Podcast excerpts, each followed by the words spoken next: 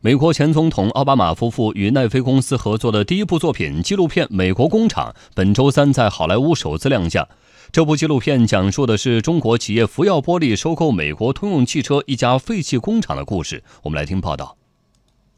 We stand here today with a plant that's closing. 纪录片在福耀工厂内实地取景，拍摄跨度长达三年，拍摄的素材有一千二百多个小时。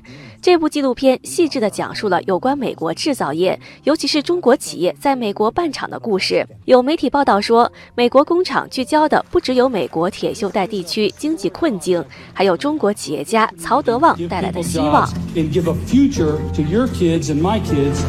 二零一四年，中国企业福耀玻璃集团在美国俄亥俄州戴顿市建立工厂，生产汽车玻璃。作为中国第一、世界第二大汽车玻璃供应商，福耀玻璃也是美国多家汽车巨头的供应商，市场地位相当重要。福耀玻璃建厂的所在地戴顿市是一个曾经辉煌过，后来一度败落的只有几千人口的小城市。当年，福耀在那里投资五亿多美金建厂，为当地创造了可观的就业岗位。